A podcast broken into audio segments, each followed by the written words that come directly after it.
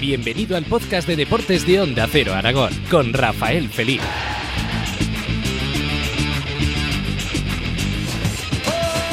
Hablamos de deporte laboral, hablamos del deporte laboral que tiene miles y miles de aficionados a este deporte y que participan en diferentes competiciones a lo largo de todo el año. El máximo responsable de esa asociación, de esa federación, es eh, Fernando Fabra.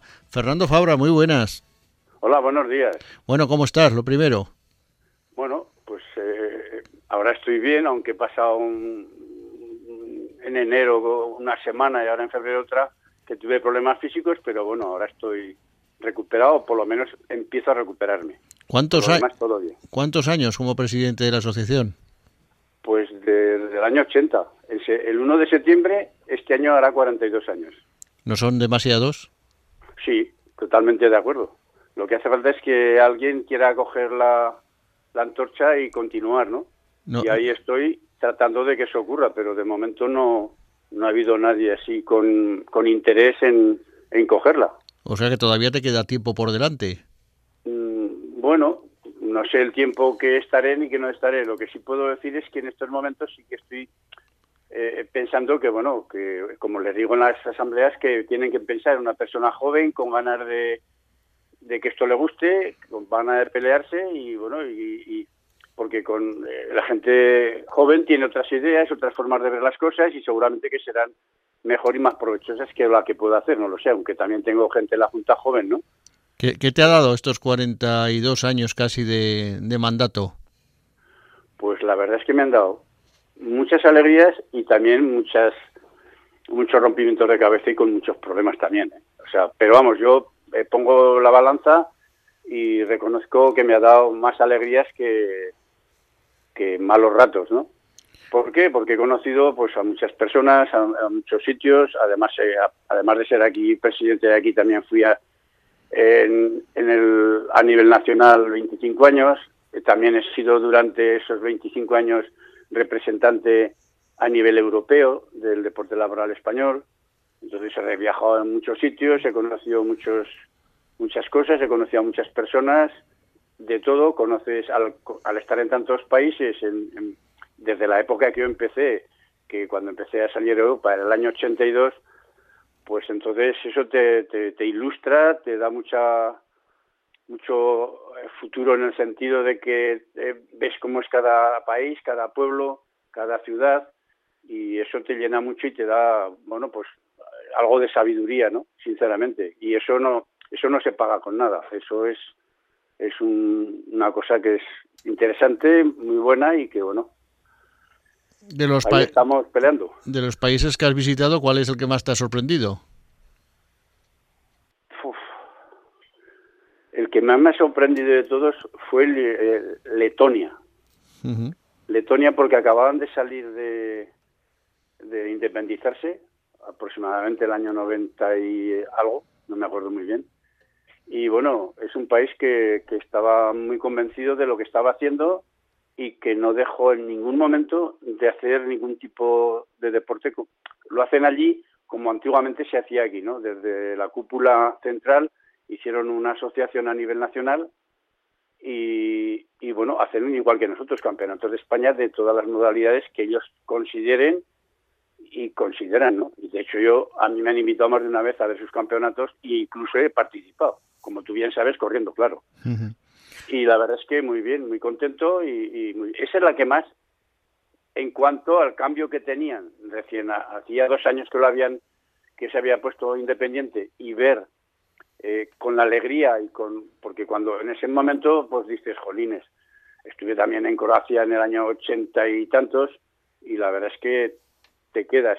Pero una de las cosas que más me han impactado es cuando hicimos aquí los Juegos del 95 que era la, guerra entre Croacia y Bosnia-Herzegovina, y aquí jugaron la final de fútbol 7 en los dos países. Vinieron el, del consulado, eh, se empataron el partido, se dieron un abrazo a todos los jugadores, y eso es lo que más me ha impactado desde los 42 años, una de las cosas que más.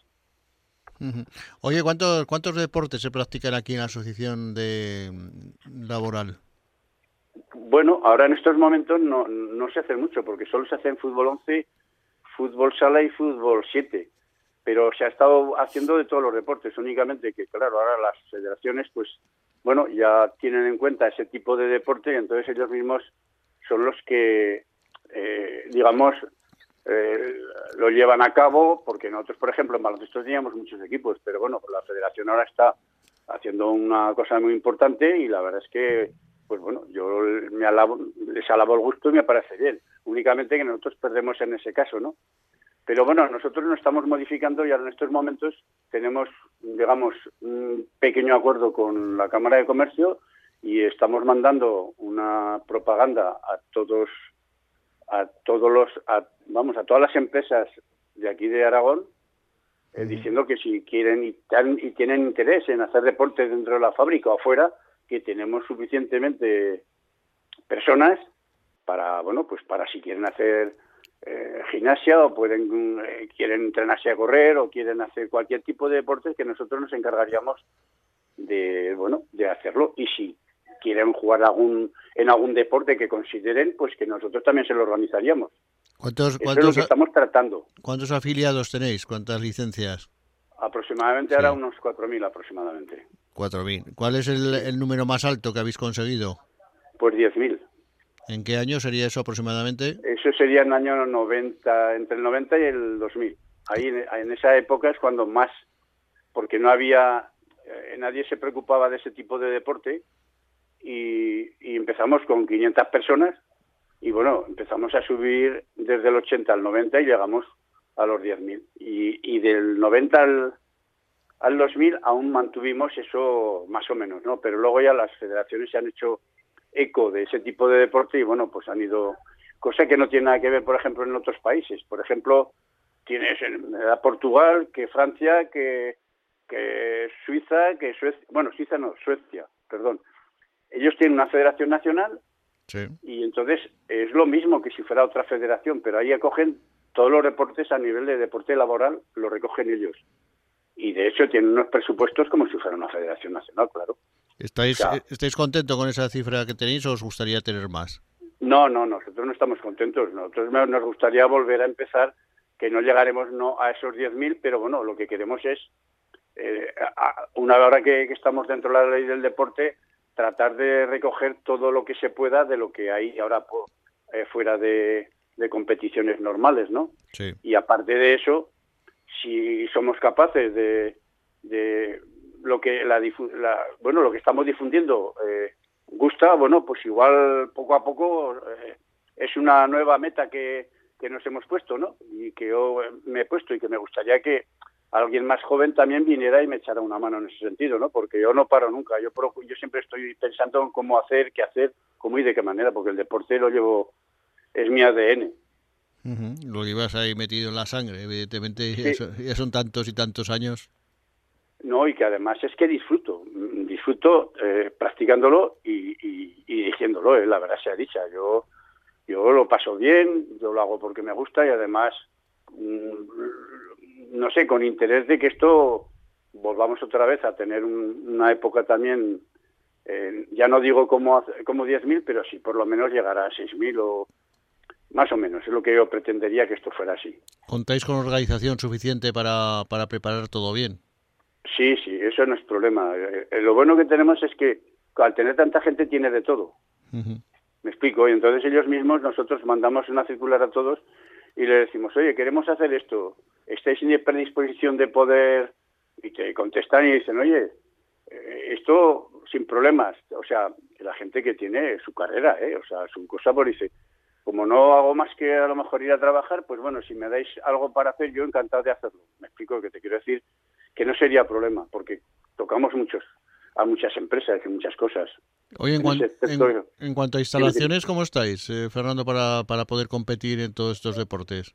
Bueno, instalaciones no tenemos ninguna. Nosotros antes, cuando teníamos más eh, fútbol sala y baloncesto, nosotros llegamos a un acuerdo con el ayuntamiento y nos teníamos, de cada pabellón que hacían, nos dejaban una hora disponible para poder participar. Pero en nuestra no tenemos ninguna porque nunca hemos tenido medios económicos para nada, porque justo eh, lo que lo que cogemos durante la temporada de la ficha es lo que mantenemos y cerramos más o menos, pues a lo mejor con 5.000 euros de más o algo así. O sea, eh, siempre procuramos cobrar lo menos posible para que todo el mundo pueda participar, no, no sea un handicap el, el, problema económico. Las empresas grandes de Aragón responden a la hora de hacer sus equipos dentro de la empresa, etcétera. En estos momentos, la verdad es que hay muy poquitas que estén en ese tema. Hasta hace cinco años, siete años, vale, entonces había de todo. Yo te puedo decir que las empresas grandes tenían absolutamente de todos los equipos, de fútbol, de fútbol 7, de baloncesto, de tenis, de, de todo. Había de todo, pero ahora yo no sé por qué, no entiendo el motivo, porque como yo he estado siempre en una empresa y ahí ha habido siempre de todo, y lo sigue habiendo, ¿eh? Allí todo lo que quieren hacer no tiene ningún problema, que es en el Manjumel. Ahí puedo decir que ahí eh, ayudan al deporte lo suficientemente a nivel de trabajador, ya no digo a nivel de patrocinadores, sino a nivel del trabajador, ayudan bastante en el deporte. Ojalá fueran todas empresas así. Sí, sí, o sea que hay pocas que apoyen este el deporte hoy día. Eh, yo que por lo menos eh, que sí que apoyan, pero la, cantidad de, la aportación que ellos hacen, con la que se tendría que hacer, con el resultado económico que les que les da a los trabajadores si están haciendo deporte a no hacer deporte, eso eso sí, esto es muy bueno, está calculado porque yo por ejemplo lo he vivido. Aquí en, hay una empresa en Madrid que hizo un cálculo de los ahorros que hacían a la inversión a sus trabajadores, que fue la MAU. Y te puedo decir que se quedaron todos alucinados de que si invertían, por ejemplo, eh, no sé, 50.000 euros, le repercutaban favorablemente a la larga 100.000. ¿Por qué? Porque no cogían, o sea, no, no cogían bajas, físicamente estaban mucho mejor, en fin, mm, que está demostrado que haciendo deporte eh, el, trabajador está más alegre, está más contento, porque además al hacer deporte lo haces también en conjunto.